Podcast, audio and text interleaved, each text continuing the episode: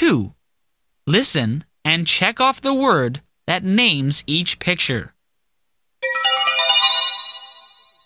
Number 1. Shell. Number 2. Sheep. Number 3. Shelf. Number 4. Dish. Number 5. Shore. Number 6. Ship.